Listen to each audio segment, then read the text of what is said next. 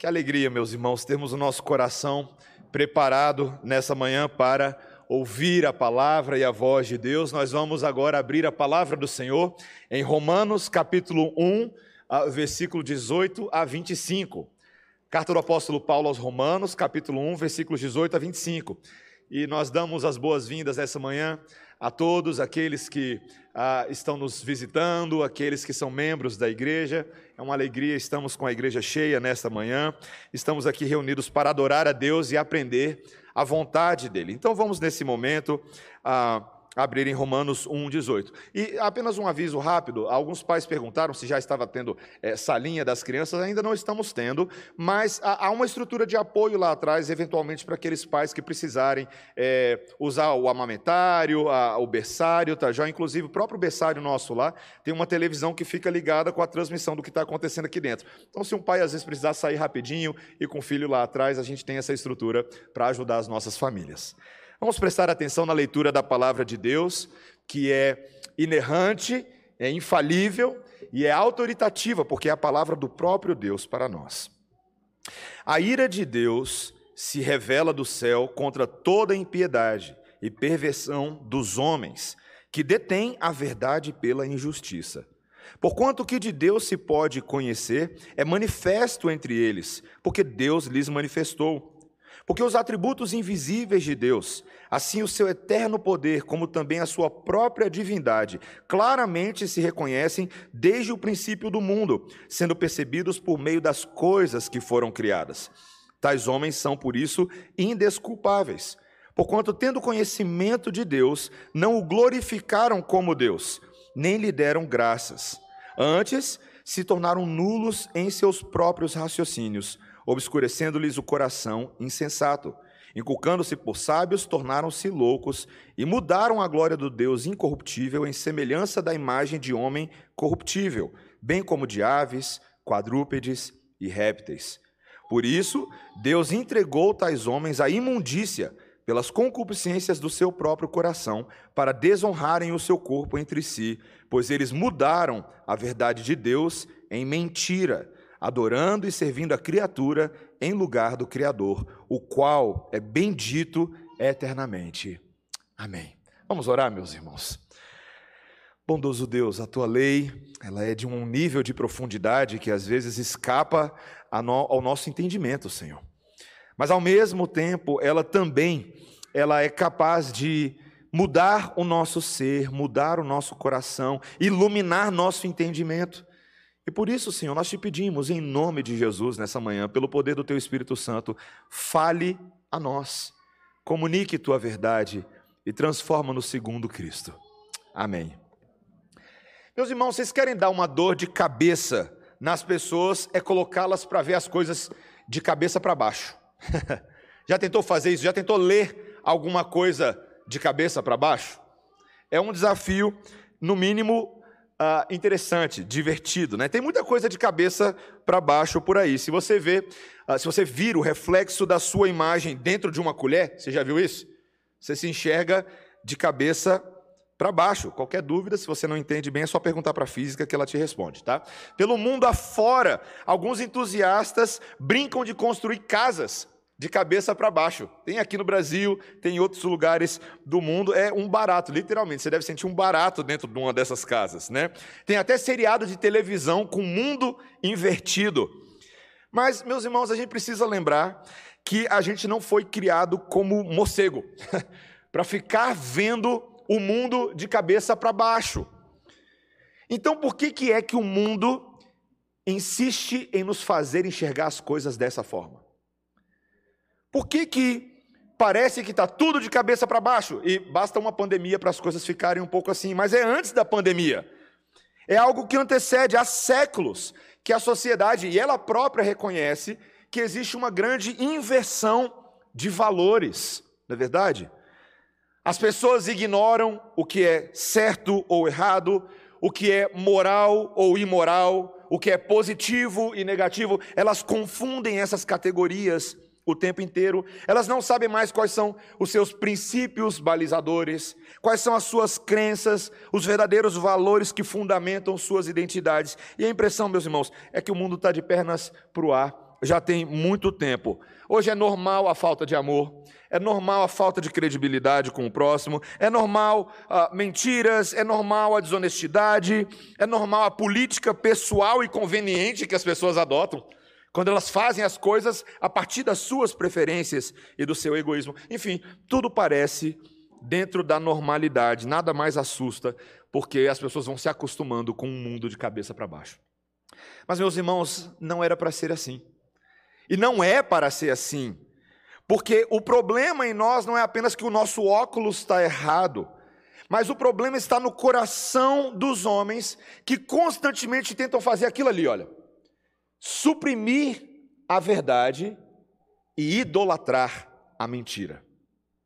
É isso que está acontecendo, esse é o mecanismo falho no coração dos homens. Eles tentam abafar, suprimir a verdade e exaltar, idolatrar a mentira no lugar da verdade. E essa verdade que eu estou falando, meus irmãos, não é a verdade pessoal, não é aquilo que eu acho que é certo, mas é a verdade que tem em Deus a sua existência. Deus é a verdade. Então você já vê qual é o problema ali.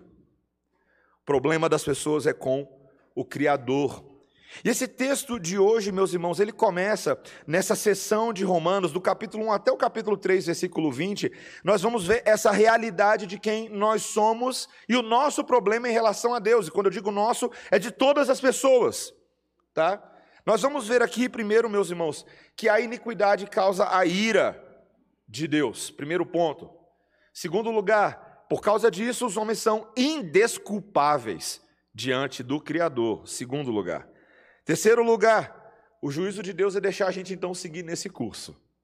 E quarto lugar, somente a adoração verdadeira ao Deus verdadeiro pode libertar o homem do cativeiro dessa mentira. Então vamos lá. Primeiro, meus irmãos, a iniquidade que causa ira de Deus. Quando a gente chega aqui é, nesse ponto de Romanos, o nosso irmão reverendo Quaresma já explicou para a gente ali nos capítulos, nos versículos 16 e 17, uma das verdades mais belas do mundo, a realidade do Evangelho, as boas novas de salvação que Deus decidiu apresentar ao mundo, enviar ao mundo em Cristo Jesus. E hoje, os justos são chamados para viver pela fé, para crer, para depositar a sua confiança nesse evangelho. Mas, meus irmãos, o que muitas pessoas não entendem é por que, que as coisas têm que ser assim? Por que, que eu tenho que crer nesse evangelho? Porque a Bíblia e esse livro de Romanos vai deixar bem claro que a única maneira de nós termos uma justiça é se nós recebermos essa justiça de Deus. Para estarmos numa posição correta com Deus, nós precisamos que Deus mude essa nossa posição. Isso significa que nós, por natureza, não estamos numa posição correta em relação a Deus. E é por isso que no versículo 18 ele diz: veja o que ele diz aí, fica de Bíblia aberta, tá bom? A ira de Deus se revela do céu contra toda impiedade e perversão dos homens. Então é interessante, né, meus irmãos, o contraste do versículo 17 para o 18. O 17 é: o justo viverá pela fé. Você fala, ah, que legal. Aí no 18, a ira de Deus se revela do céu. E você assusta. E deveria assustar. Porque aqui, meus irmãos, Paulo, sem dar muita volta, ele introduz um atributo divino sobre Deus que não é muito familiar nem muito agradável para as pessoas. A ideia de que Deus se ira. E essa ira se revela do céu contra o que ele chama de impiedade e perversão dos homens. Vamos entender esses dois. O que é impiedade? Impiedade é a, a, a gente poderia dizer, é a falta de Deus. No relacionamento vertical do homem com Deus, ele é ímpio, ele não tem Deus no seu coração, ele não tem o temor do Senhor, ele é ímpio. Mas a perversidade é a maldade não só com relação a Deus, mas com relação ao nosso próximo. A perversão dos nossos relacionamentos, a quebra do amor e do respeito e da dignidade que eu tenho para com outras pessoas. Ou seja, impiedade e perversidade são a quebra das, dos dois maiores mandamentos que existem na Bíblia: amarás a Deus sobre todas as coisas e amarás o teu próximo como a ti mesmo. Então, o que a Bíblia está dizendo, meus irmãos, é que Deus se ira contra isso. Os homens hoje, o texto continua dizendo, ainda aí no versículo 18, olha o final, esses homens eles detêm a verdade pela injustiça. Ou, em outras palavras, pela maldade deles, eles impedem que a verdade de Deus seja conhecida. É assim a forma de agir do homem, e por isso que Deus se ira. Meus irmãos, eu lembro uma vez, há muitos anos atrás, na minha antiga igreja, que um, que um irmão virou para mim e falou assim: rapaz, esse negócio de Deus irado, isso aí não existe, isso aí era coisa lá do Antigo Testamento, é, isso aí é, olha, não é a forma de Deus ser no Novo Testamento, porque o Novo Testamento é o testamento da graça, da alegria, da esperança. Só que eu acho que ele não está lendo o Novo Testamento, né? Porque está aqui. Meus irmãos, essa aqui, Paulo está começando a responder uma objeção comum entre várias pessoas. E a objeção é essa: se Deus é amor, de onde vem a sua ira? E aqui está a explicação. É porque, meus irmãos, Deus não é apenas amor. Deus ele é perfeito em todos os seus atributos. Porque Deus não é somente amor, mas Ele também é santo, Ele é puro, Ele é intocado, Ele é honesto, Ele é verdadeiro. Logo, Ele não pode tolerar o pecado, porque a sua natureza é moralmente perfeita. Ele não pode simplesmente, meus irmãos, ignorar ou tolerar a rebelião intencional. Meus irmãos, Deus ele não é um pardal do Detran que não está funcionando. E aí você descobre que ele não está funcionando, e aí você passa correndo todos os dias por aquele pardal. Sabe o que eu estou falando? Você sabe o que eu estou falando, né, miserável pecador? Deus não é assim. Deus está sempre ciente, consciente, onipresente, onipotente, sabedor de todas as coisas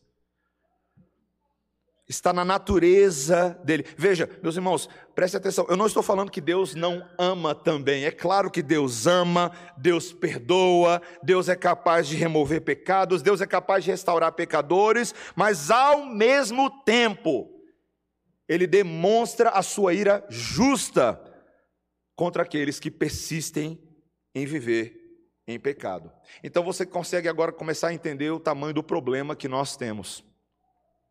Pastor R6 Pro, quando ele vai fazer um comentário, ainda em Romanos, lá no capítulo 5, ele fala que o que os homens hoje no mundo ignoram é que existe uma guerra que está acontecendo. Veja, eles estão tentando evitar guerras, mas existe uma guerra que está acontecendo nesse momento.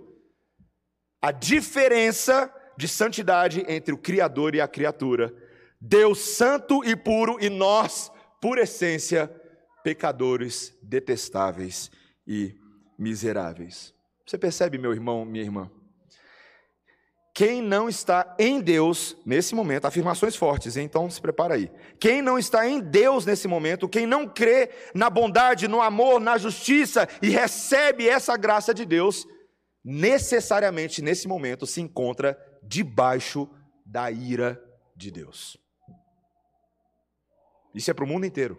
Isso vale para todas as pessoas, vale para todas as religiões, não importa quão boa a pessoa se julgue, não importa quão é, completa, quão satisfeita, esse é um problema.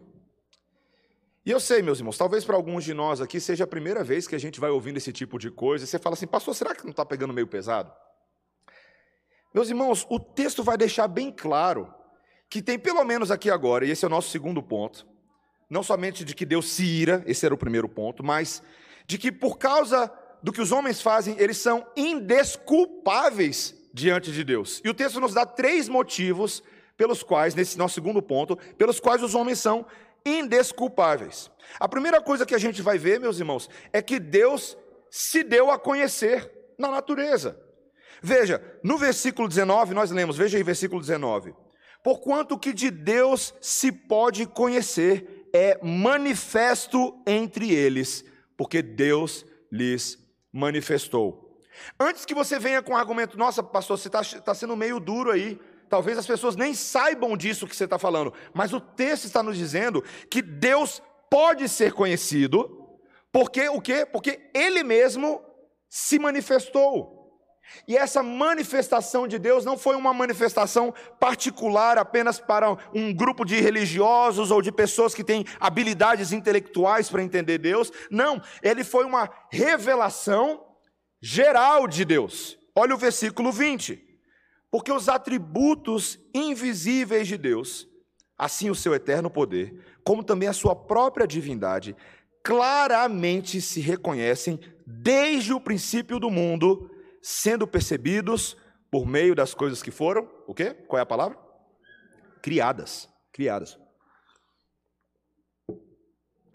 Gente, que, que, versículo. Quem estuda teologia reformática sabe que a gente está lidando aqui com alguns dos versículos mais centrais do entendimento da nossa teologia, não é verdade? O que o texto está dizendo, meus irmãos, é que aquilo que outrora nos parecia invisível a respeito de Deus, de fato, Deus é um ser originalmente invisível. Ele não é capturado pelos nossos olhos. Mas Deus, meus irmãos, Deus decidiu se revelar por meio das coisas que ele criou desde o princípio do mundo.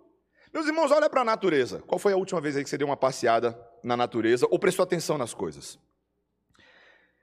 O que o texto está dizendo é que Deus na natureza mostra o seu poder, a sua inteligência, os seus detalhes intrincados, ele mostra a sua ordem, ele mostra a sua beleza, a sua estética, ele controla forças poderosas. Não é verdade? Você não precisa fazer muita força. Eu lembro uma vez que eu, ah, que eu viajei para Belo Horizonte, quando eu era bem novo. E Belo Horizonte tem, assim, pelo menos na região de Minas Gerais, tem umas, tem umas grutas. Né? Assim, a gente não tem muito aqui em Brasília, tem algumas, tem umas muito bonitas que as pessoas nunca nem, nem foram. Mas tem umas grutas, daquelas cavernas que você vai andando, vai entrando. E eu lembro que uma vez a gente foi numa espécie de caverna de cristais. Gente, eu fiquei pasmo com aquilo. É, é, é, impossível, os nossos olhos, até o dia que a gente vê um negócio daquele, a gente fica impressionado que algo como aquilo exista. Você vai andando debaixo da terra, gente, você vai entrando. Você vai vendo aquilo. Então veja, não é só quando você vê uma caverna de cristais, mas quando você vê as texturas e as cores de uma flor campestre. Quando você vê os traços de um relâmpago no céu, você já viu? Que nunca um é parecido com o outro.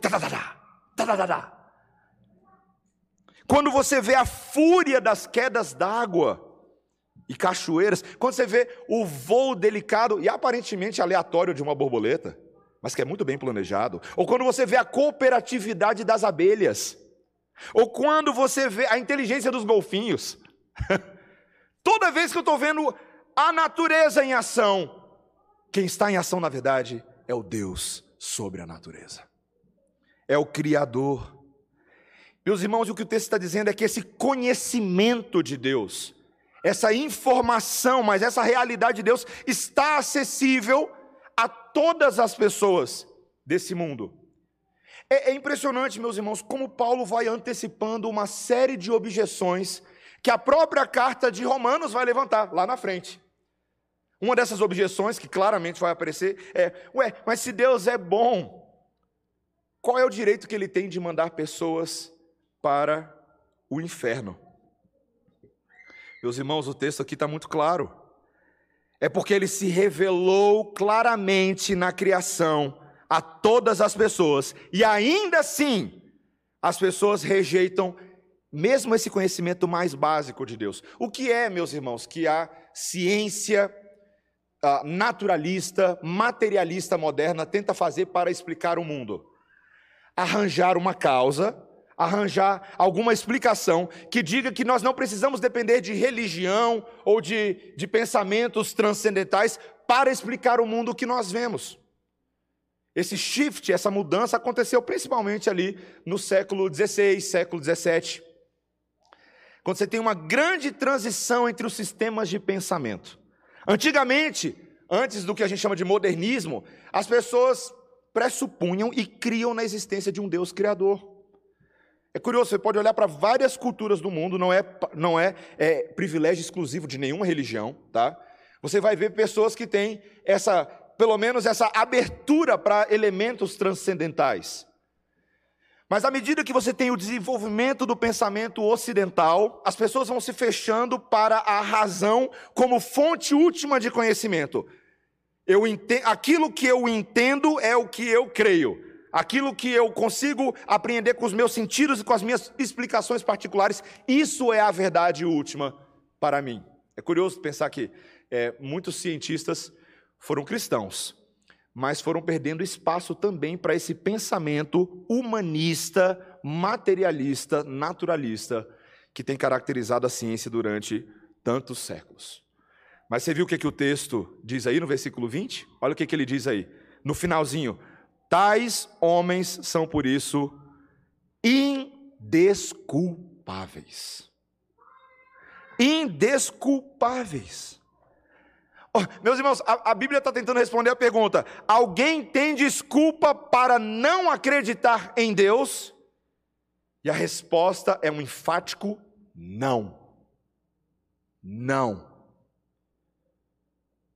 Deus se revela, cada pessoa deveria ser capaz de aceitar a Deus na criação, mas isso não acontece.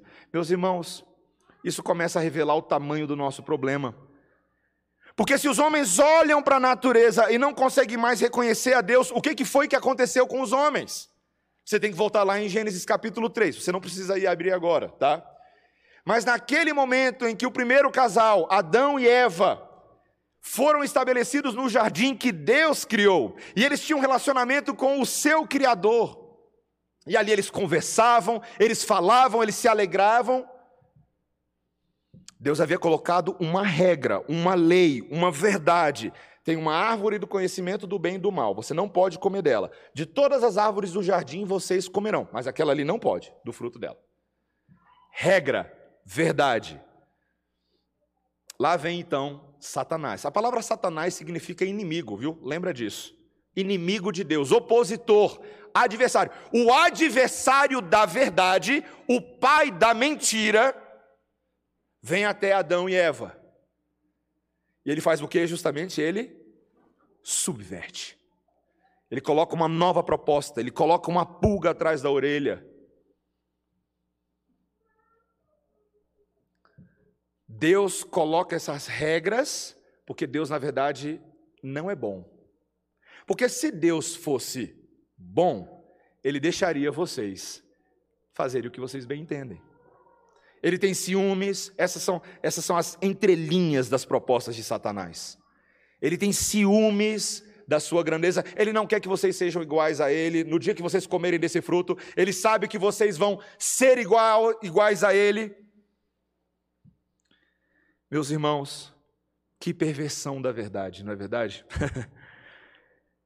então, meus irmãos, os homens são indesculpáveis, porque agora eles não reconhecem mais a Deus. É o que os versículos 21 e 22 vão mostrar. Veja só o versículo 21. Porquanto, tendo conhecimento de Deus, não o glorificaram como Deus, nem lhe deram graças. Veja, o texto está dizendo: eles conheciam algo sobre Deus, mas não o adoraram como Deus, nem o agradeceram como Deus. Não falaram obrigado, Senhor, não. Não é mais Deus que é a fonte, não é Deus que tem o mérito, não é Deus que tem o crédito pelas coisas. Somos nós. Olha o versículo 22, está aí. Antes se tornaram nulos em seus próprios raciocínios, obscurecendo-lhes o coração insensato e inculcando-se por sábios, tornaram-se loucos. Loucos. Você viu essa definição de loucura aqui? Alguém aqui, tem gente aqui da área médica, eu tenho certeza que nós temos muitas pessoas aqui de manhã. Dentro da medicina você vai ter definições de loucura, não é verdade? Seja como fenômeno, seja como doença, seja como distorção do homem, mas poucas definições modernas de loucura e insanidade Presta atenção no que eu vou falar agora, tá? Poucas definições tratam loucura não só como algo para poucos, mas como um problema de todos. Estou falando de você. Você é louco. Gostou dessa? Nós somos loucos. Por quê? Por causa disso que está acontecendo. No nosso coração hoje, o que é que acontece por natureza? Em vez de nós reconhecermos a Deus, adorarmos a Deus, olharmos para o mundo e falar: Deus, o crédito é seu. Sabe o que, a gente faz? A gente faz assim.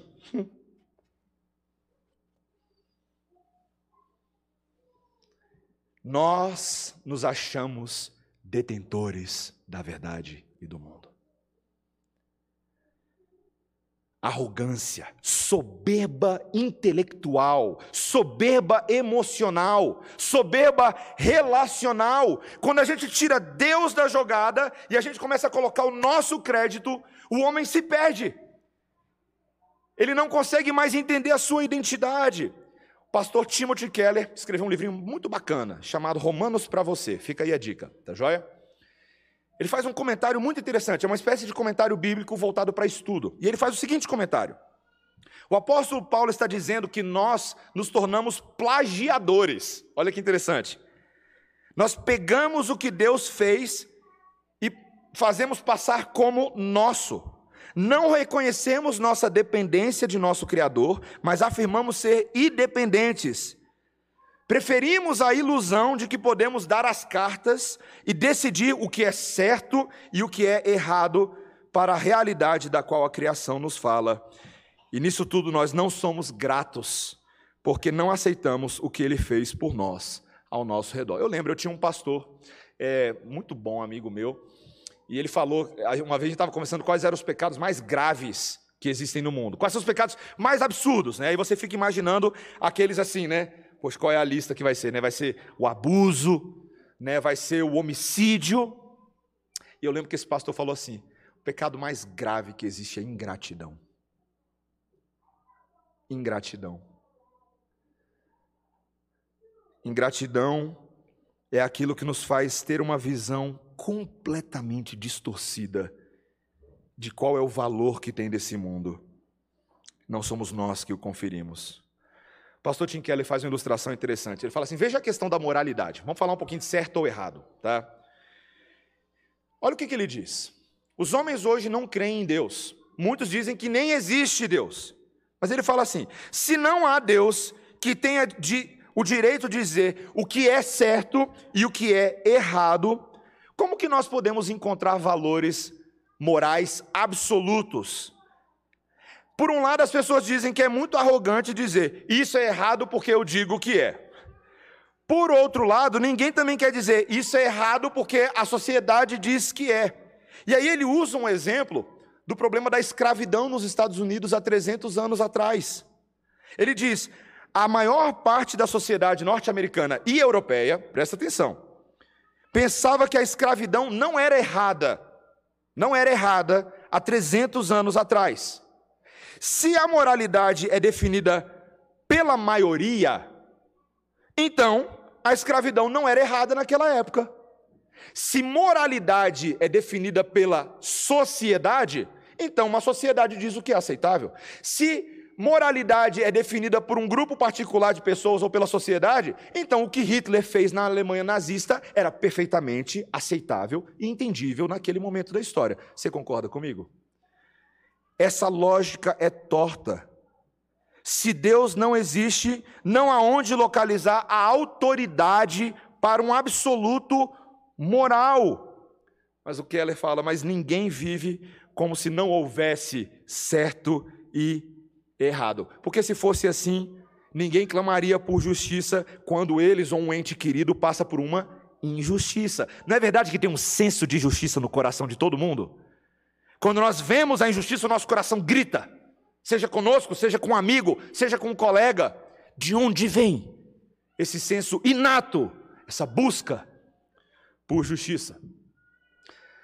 Um outro autor, um filósofo e ministro cristão do século XX, Greg Benson, ele, ele, colocou isso de maneira brilhante, meus irmãos, em um debate.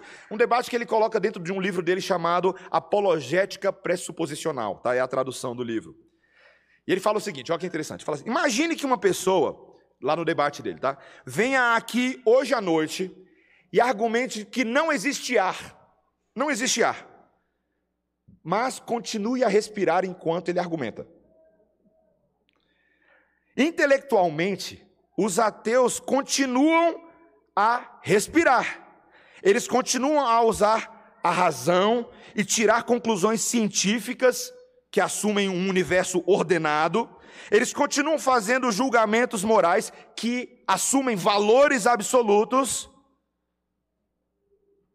Mas a visão ateísta das coisas, em teoria, faria a respiração impossível. Eles estão respirando o ar de Deus o tempo todo, mas estão argumentando contra Deus o tempo todo. Meus irmãos, essa é a cegueira do homem. Usa todos os argumentos que está ao seu alcance para negar a Deus, mas está vivendo no mundo de Deus, pisando no chão de Deus, respirando o ar de Deus, sentindo o calor de Deus, recebendo a graça comum de Deus. E por isso esses homens são indesculpáveis. Você está vendo que não é uma questão de ah, qual foi a igreja que ele foi? Ah, mas ele não teve a criação, os valores, não, meus irmãos. Está aí, o tempo inteiro. E além disso, o terceiro argumento aqui ele vai falar: o problema é que os homens têm idolatrado a criação no lugar do Criador. Olha só o que ele vai dizer no versículo 23. O versículo 23 é muito importante, veja aí. E esses homens mudaram a glória do Deus incorruptível em semelhança da imagem de homem corruptível, bem como de aves quadrúpedes e répteis. Qual é o pecado desses homens que se acham tão sábios, tão inteligentes, tão entendedores? Qual é o pecado principal que eles cometeram? Inverteram, mudaram a glória do Deus incorruptível, agora em semelhança da imagem de homem corruptível, bem como de aves, quadrúpedes e répteis. Reverendo Quaresma já citou aqui na oração, é o que a gente chama de idolatria. É quando eu não dou mais a glória a Deus, mas eu transfiro essa glória para alguma coisa que eu criei segundo as minhas mãos, segundo a minha imagem, ou segundo a própria natureza. Então você vai lembrar aí da história da idolatria. Quantas culturas nesse mundo criaram seus próprios ídolos, não é verdade? O próprio Salmo 115 que a gente leu hoje comentou o quê? Que os homens, desde os primórdios, tá, gente? A gente está falando aqui dos babilônios, dos egípcios, estamos falando dos mesopotâmios, dos cananeus, dos ferezeus, dos jebuseus, dos heteus, todos eles. Qual era a prática comum? Criar ídolos. E esses ídolos se tornavam as suas divindades. Olha que interessante. Se, eu acho isso, a, a gente se pensasse direito, a gente começaria a ver o absurdo dessas coisas. Imagina que a minha filha Melissa, que adora brincar de massinha. Adora. Eu acho que o nome dela não deveria ser Melissa, deveria ser Massinha. Ela brinca com massinha o dia inteiro, se deixar. Já imaginou se a minha filha Melissa, ela começa lá a brincar e agora que ela está ficando muito inteligente, ela começa a fazer umas esculturas que ela acha uh, maravilhosas. Né? Aos olhos dela, pelo menos. Né? Ela chega com uma coisa super disforme e fala: Papai, olha que belo gatinho. Eu falo: Que lindo, que belo gatinho. Mas você já imaginou, meus irmãos, se a minha filha agora, brincando de massinha, fazendo essas esculturas, ela virasse para mim e falasse assim: Papai, olha o Deus que eu criei. Eu acharia um absurdo isso, não é verdade? Eu acharia terrível falar assim: olha, minha filha, não é bem assim, isso é apenas um gatinho. Não, papai, não é um gatinho, é Deus. Então a gente vai fazer oração para o gatinho de massinha. Meus irmãos, se eu colocar nesses termos, vocês acham ridículos. Ridículo, não é verdade? Mas pensem o que é a idolatria. Gatinhos de massinhas que nós chamamos de Deus. Pode não ser de massinha, pode ser de barro, de pedra, de ouro refinado, como o Salmo 115 coloca, mas ainda assim, lembra, tem olhos, mas não veem, tem ouvidos, mas não ouvem, têm mãos, mas são incapazes de fazer qualquer coisa com essas mãos. A idolatria é um problema, meus irmãos, quando nós criamos coisas segundo a nossa imagem, segundo a nossa semelhança, segundo a criação de Deus. Nós começamos a nos perder na nossa identidade. O homem hoje está perdido. Ah, pastor, mas como assim? Não tem hoje. As pessoas não estão aqui andando aqui no CIA se ajoelhando diante de totens. Tem certeza? Porque esses ídolos são muito mais sutis, meus irmãos. São as criações que nós temos nesse mundo, as coisas que nós fazemos, o trabalho, o alimento que conquistamos, a família que nós achamos que nós mesmos fomos lá e, ah, olha a minha família, que bonita. meus diplomas na parede, os livros que eu leio, os lugares onde eu já viajei. O coração humano tem a tendência de virar para essas coisas e ó, idolatrá-las. As bênçãos da mão de Deus são tratadas como deuses em si mesmas. Essa, olha o versículo 25, essa é a inversão, olha o que ele diz: Pois eles mudaram a verdade de Deus em mentira, adorando e servindo a criatura em lugar do Criador. Mudaram a verdade de Deus. Meus irmãos, a ideia aqui é de suprimir, é tentar esconder alguma coisa e elevar outra em lugar dela. Reverendo Emílio, quando estava pregando essa série lá na CMA em 2015, a gente conversando e ele, ele bolou uma ilustração que eu achei tão interessante. Eu vou repetir a ilustração dele, estou dando crédito porque não é plágio, não, viu? Ele conta sobre essas pessoas que, como se estivessem dentro de uma piscina. Você já brincou na piscina? Todo mundo já brincou na piscina. Sabe aquelas bolas infláveis? Sabe aquelas bolas de plástico? Quando você tenta botar aquela bola para baixo, você consegue segurar ela muito tempo? Não consegue. Aquela bola sempre vai vir à tona, né? Criança brincando na piscina, bota a bola para baixo, a bola vem. E elas ficam brincando isso com umas com as outras. Esse é o problema quando você tenta suprimir a verdade de Deus. Você tenta colocar ela para baixo, você tenta fingir que ela não existe. Você tenta dizer que é outra coisa, mas ela sempre vai vir à tona. Por que, que o mundo está de cabeça para baixo, meus irmãos? Porque a verdade de Deus sempre vem à tona e os homens são indesculpáveis. Indesculpáveis. Meus irmãos, idolatria é um problema do meu e do seu coração. Todos nós fomos criados para adorar a Deus.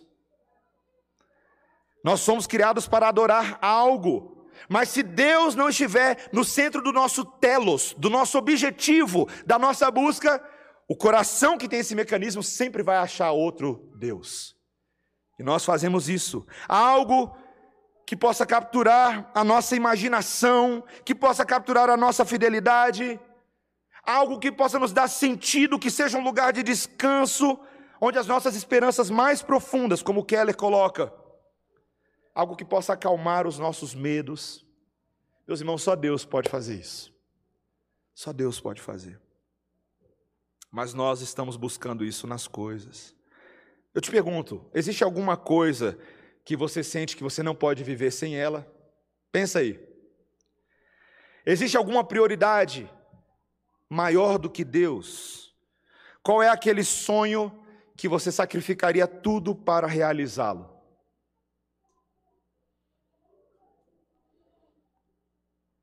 Pense nisso.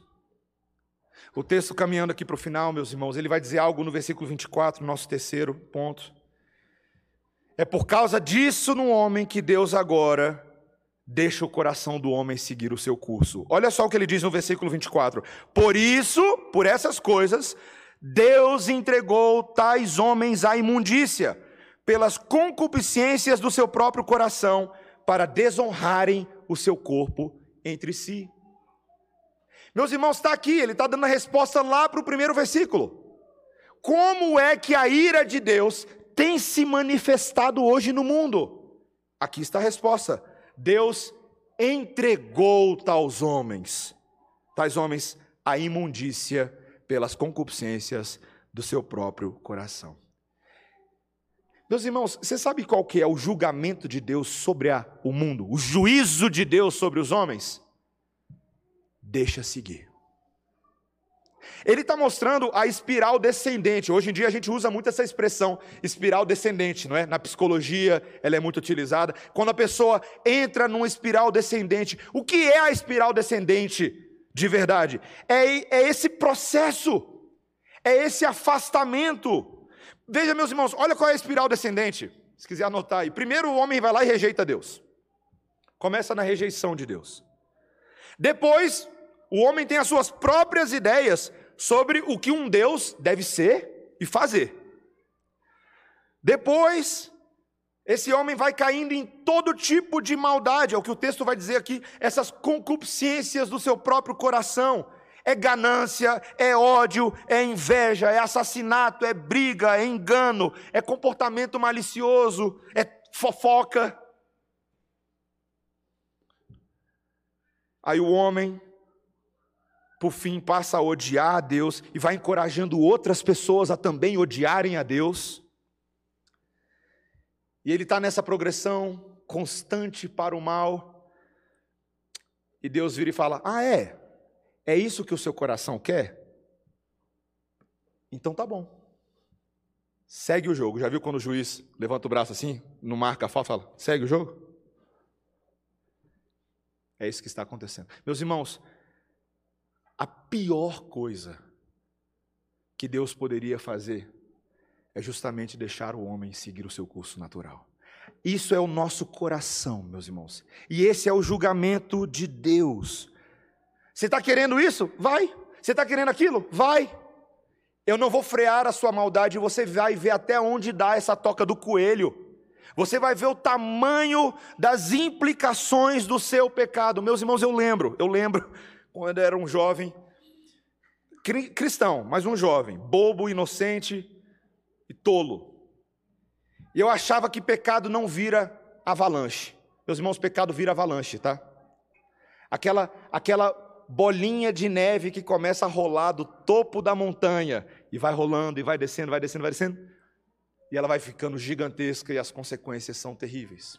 Quantas pessoas na vida flertaram com o pecado, brincaram, mas não vai dar nada errado aqui, não, isso aqui está no meu controle, isso aqui vai estar tá tudo certo. E aquela avalanche destrói a existência. Meus irmãos, que terrível, não é? Que terrível. O texto, ele não fecha dando muita válvula de escape, aparentemente, para a gente, no versículo 25. Mas, aqui, meus irmãos, tem um segredinho. Eu quero mostrar uma pista para você, tá? Vai estar tá melhor lá no capítulo 3, mas veja. Ele diz, versículo 25: Eles mudaram a verdade de Deus em mentira, adorando e servindo a criatura em lugar do Criador, o qual é bendito eternamente. Amém. Meus irmãos, eu pergunto para vocês: existe alguma fuga dessa nossa condição? Se nós hoje, por essência, somos adoradores das trevas, servos do inimigo, qual é a nossa esperança? É quando a gente lembra que Deus é bendito eternamente. Meus irmãos, o grande plano de Deus é inverter isso em nós, é consertar esse problema, é pegar súditos de Satanás e transformar em súditos de Deus. É pegar adoradores de si mesmos e transformar em adoradores de Deus. É assim que Deus, meus irmãos, nos arranca da espiral descendente e nos coloca numa espiral ascendente. É assim que Deus faz. Ele tem poder para isso, meus irmãos. Ele consegue fazer isso e ele fez. Eu não quero dar muito spoiler de um livro inteiro de Romanos, mas tem que dar, né? Tem que ser sermão cristocêntrico. Jesus, meus irmãos, sofreu na sua carne a ira de Deus derramada sobre ele, as impiedades, os pecados, trazendo sobre si a culpa que não era dele para que nós nessa agora nessa inversão, a cruz que era nossa, agora passa a ser a cruz dele, e a vida que era dele passa a ser a nossa vida. Esperança, meus irmãos. Quando Cristo morreu no, por nós, Ele não só conquistou um lugar para você no céu, mas Ele passa a endireitar seus afetos. Você para de idolatrar as coisas e passa a adorar a Deus. As coisas que antes te davam alegria não se comparam mais à alegria que Deus nos dá. Deus nos dá alegria, Deus nos supre, Deus nos enche. É tanta alegria, meus irmãos, que até esse mesmo mundo que a gente já está acostumado a ver fica mais bonito quando Deus entra na nossa vida. Fica mais, os cristais brilham mais forte, as flores têm cores mais intensas, os sabores são muito mais saturados. Porque não são eles mais o fim da nossa vida. Deus é o fim da nossa vida. Meus irmãos, só Deus pode fazer um mundo que está de cabeça para baixo ficar de cabeça para cima. E quem está em Deus, presta atenção, mesmo que o mundo esteja de cabeça para baixo, passa a ver as coisas olhando para cima, para o alto, para o autor e consumador da nossa fé, o qual não se perdeu nas carreiras desse mundo, mas venceu todas as coisas. Quando eu olho para Jesus, minha vida fica de cabeça para cima, meu coração fica de cabeça para cima. Eu começo a reparar que eu não preciso tanto assim das coisas, eu preciso dele. Eu preciso dele. Meu irmão, minha irmã, eu te pergunto, como é que anda o mundo para você aí? A sua casinha está de cabeça para baixo? Ou você é, que, você é aquele que, que, mesmo sendo crente, está dormindo igual morcego? Pense nisso. Deus quer endireitar as coisas. Deus quer parar, quer fazer com que você pare de adorar a, a criação em lugar do Criador e que você se alegre, se alegre na bondade e na natureza de quem te criou e quem te recriou em Cristo Jesus também. Que o Senhor, meus irmãos, possa nos ajudar a fazer isso, reendireitar as prioridades da nossa vida para a glória de Deus. Amém? Vamos orar, irmãos. Senhor, a nossa tentação é suprimir a tua verdade e exaltar a mentira. Mas, Senhor, nesta manhã, nós te clamamos que o Senhor venha novamente nos lembrar de quem é que ocupa o trono desse mundo e quem deve ocupar o trono dos nossos corações. Muitas vezes a gente está nessa espiral descendente, Senhor, sem nem saber como sair. Senhor, eu te peço e te clamo em nome de Jesus, nos tira dessa espiral, nos dá esperança, nos dá alegria, substitui nossos afetos, Senhor, dá-nos novas emoções em Cristo, novas formas de olhar o mundo. Ajuda-nos a lembrar, Senhor, que ainda que tenha muita ira sendo derramada sobre a carne, mas nós estamos em paz com Deus por meio do nosso Senhor Jesus Cristo. Fortalece a nossa fé neste dia, é o que nós te pedimos, Senhor, em nome de Jesus. Amém.